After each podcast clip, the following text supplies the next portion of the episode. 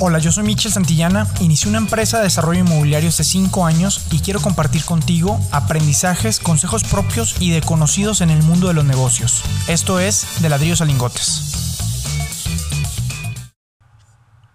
¿Qué onda? ¿Cómo están?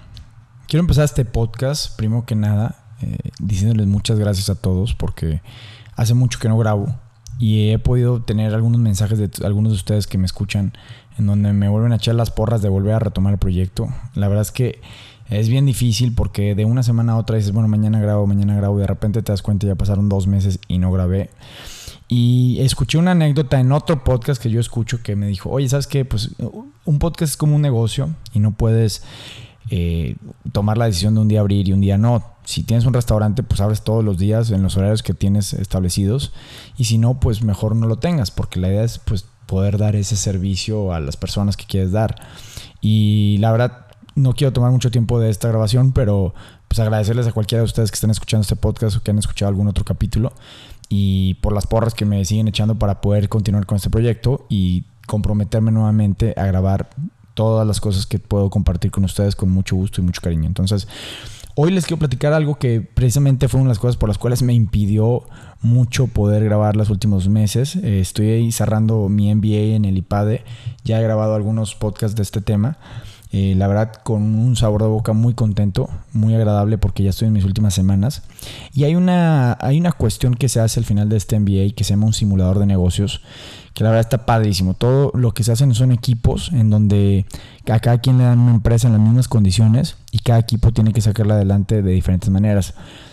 Entonces, lo que el título de este podcast precisamente viene porque pues, es un concurso y concursos con los diferentes equipos que se crean aquí en la generación del IPADE. En este caso éramos ocho equipos, en donde eh, dentro de la empresa yo siempre me había, había pensado y había tratado de, de analizar cómo le hace un director general cuando entra a estos corporativos gigantes a poder tomar estos mandos con tantas piezas por todos lados como un reloj suizo perfecto que todo tiene que caminar cómo empiezas a atacar todos los problemas, cómo empiezas a hacer la estrategia, cómo empiezas a hacer tantas cosas al mismo tiempo.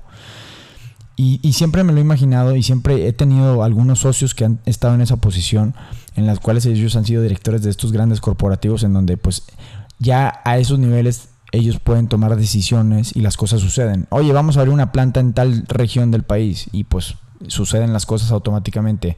Vamos a hacer esta estrategia de medios, vamos a hacer esta estrategia de inventarios, de producción, de mercadotecnia, de finanzas, de intereses, de todas las cosas que tienen que ver en una empresa.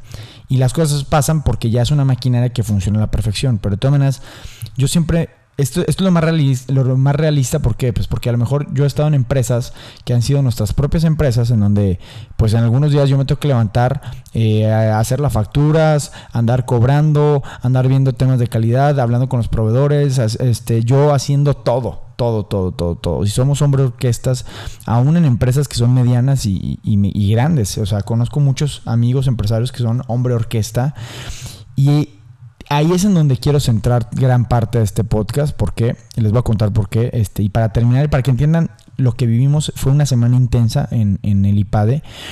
Realmente de día a noche, empezamos 7 de la mañana y terminamos 8 o 9 de la noche todo el día haciendo estrategia para esta empresa, porque cada día era como un cuatrimestre. Entonces tenías que pues, realmente presentar resultados, te ponían una junta de consejo, tenías que decirles cuál iba a ser tu estrategia, cómo ibas a llegar a esas metas, cómo se tienen que mover todas las partes. Y entonces ahí fue donde la analogía, les voy a platicar brevemente, gracias a Dios, digo, ganamos como equipo. Eso fue para mí una, una gran victoria pues porque es la cereza del pastel en tema del NBA y del IPADE.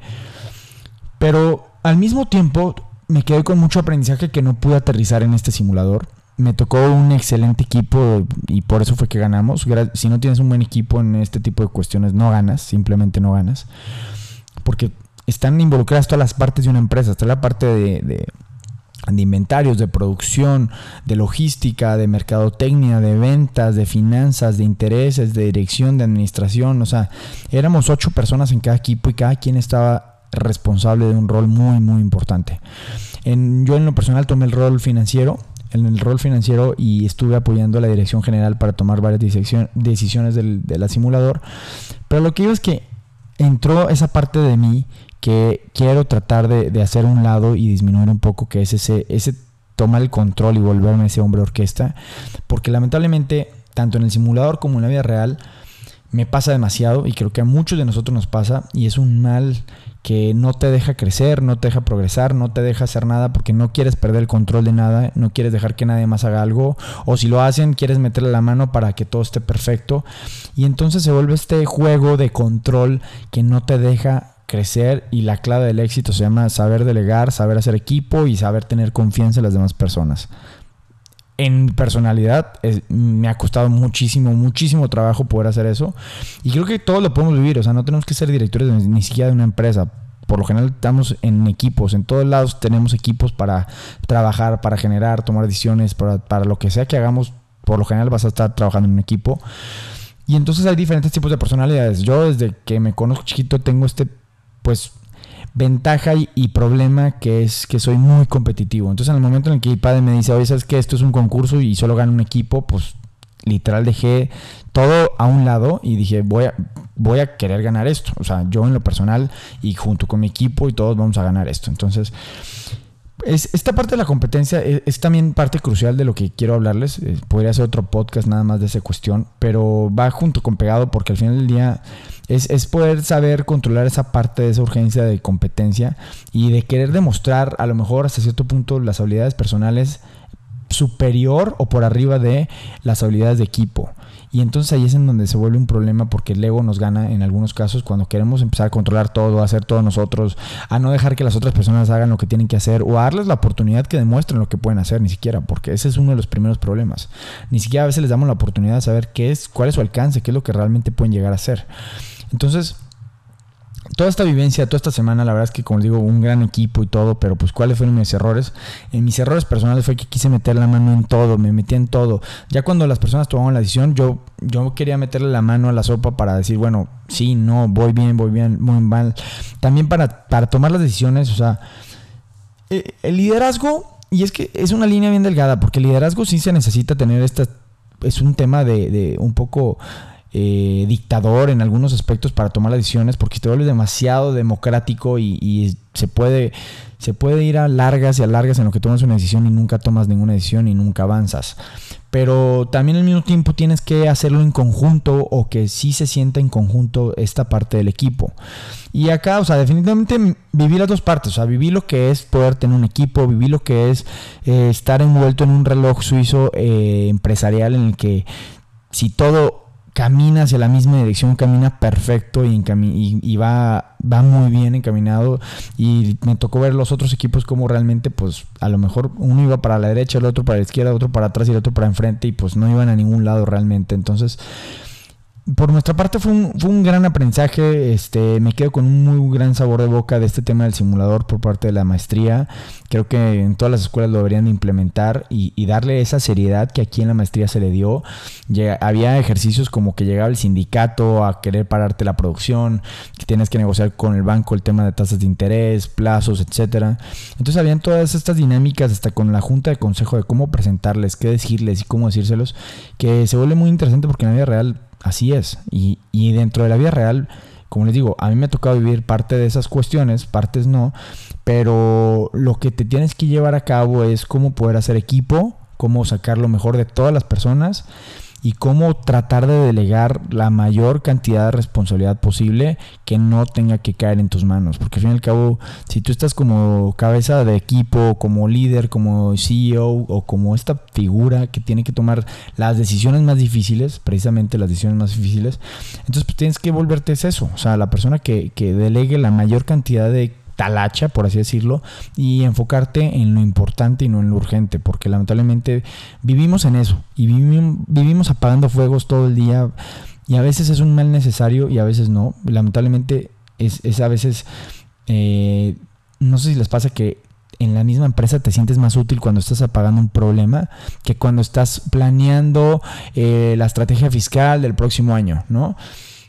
O sea, entonces, lamentablemente esto se vuelve un vicio y ese vicio es bien difícil de, quitártelo, ¿no? Entonces, como les digo, o sea, yo me di cuenta de un error que traigo o de un error que quiero aprender a, hacer más equipo, a no ser tan controlador, a poder ser parte de un equipo y ser líder y saber cuándo soy qué y poder participar de una manera más más orgánica con, con un grupo de personas que sean igual de hábiles o más que uno. Entonces, esa parte es esencial y se los comparto porque nunca es tarde para aprenderlo y nunca es tarde para pedirlo y nunca es tarde para practicarlo. Es lo más importante, ponerlo en práctica. Y aún en, tema de competitivos y de competencia, eh, tuve una plática después con varios compañeros míos del IPAD y, gente de confianza que tengo que me dijeron, ¿sabes que Sí, tú eres muy competitivo y eso es bueno y malo porque pues seguramente te compites con tu mujer, compites con tu familia, con tu hermana, con todo el mundo, andas compitiendo 24/7 y la verdad es que la verdad es que sí y no deberíamos, no deberíamos porque hay que saber cuándo realmente es una competencia y cuándo realmente no estás compitiendo con el otro. Estás haciendo vida, estás haciendo con pareja, estás haciendo familia, estás haciendo miles de cosas. Entonces, pues nos volvemos tan competitivos, bueno, hablo por mi persona, me vuelvo tan competitivo en, tantos aspectos que, que, a veces eso mismo hasta te aleja de, las mismas personas por, por, por ese afán de, de, sobresalir, de competir, de demostrar. Y eso pues me lo quedo también como un aprendizaje que tengo que seguir trabajando en ello, pero que si alguno de ustedes este, le ha pasado o, lo piensa o conoce a alguien así, pues que a lo mejor entiende un poquito de cómo puede trabajarlo y cómo puede entender a este tipo de personas o a, o a, mí, o a ellos mismos, ¿no? Entonces, a sí mismos. Entonces, se los dejo como, como aprendizaje, se los dejo tal cual como lo viví, tal cual como lo aprendí y tal cual como se los quiero compartir, sin, sin mucha estructura, sino más bien cómo sucedieron las cosas y, cómo creo que ustedes pueden también pensar si han estado en ese lugar. Y por otro lado, eh, comprometerme a que voy a seguir grabando más episodios de ahora en adelante. Tengo muchas cosas que compartirles, como les digo, entonces este, estén al pendientes para los próximos capítulos, ¿va? Y sigo en redes. Bye.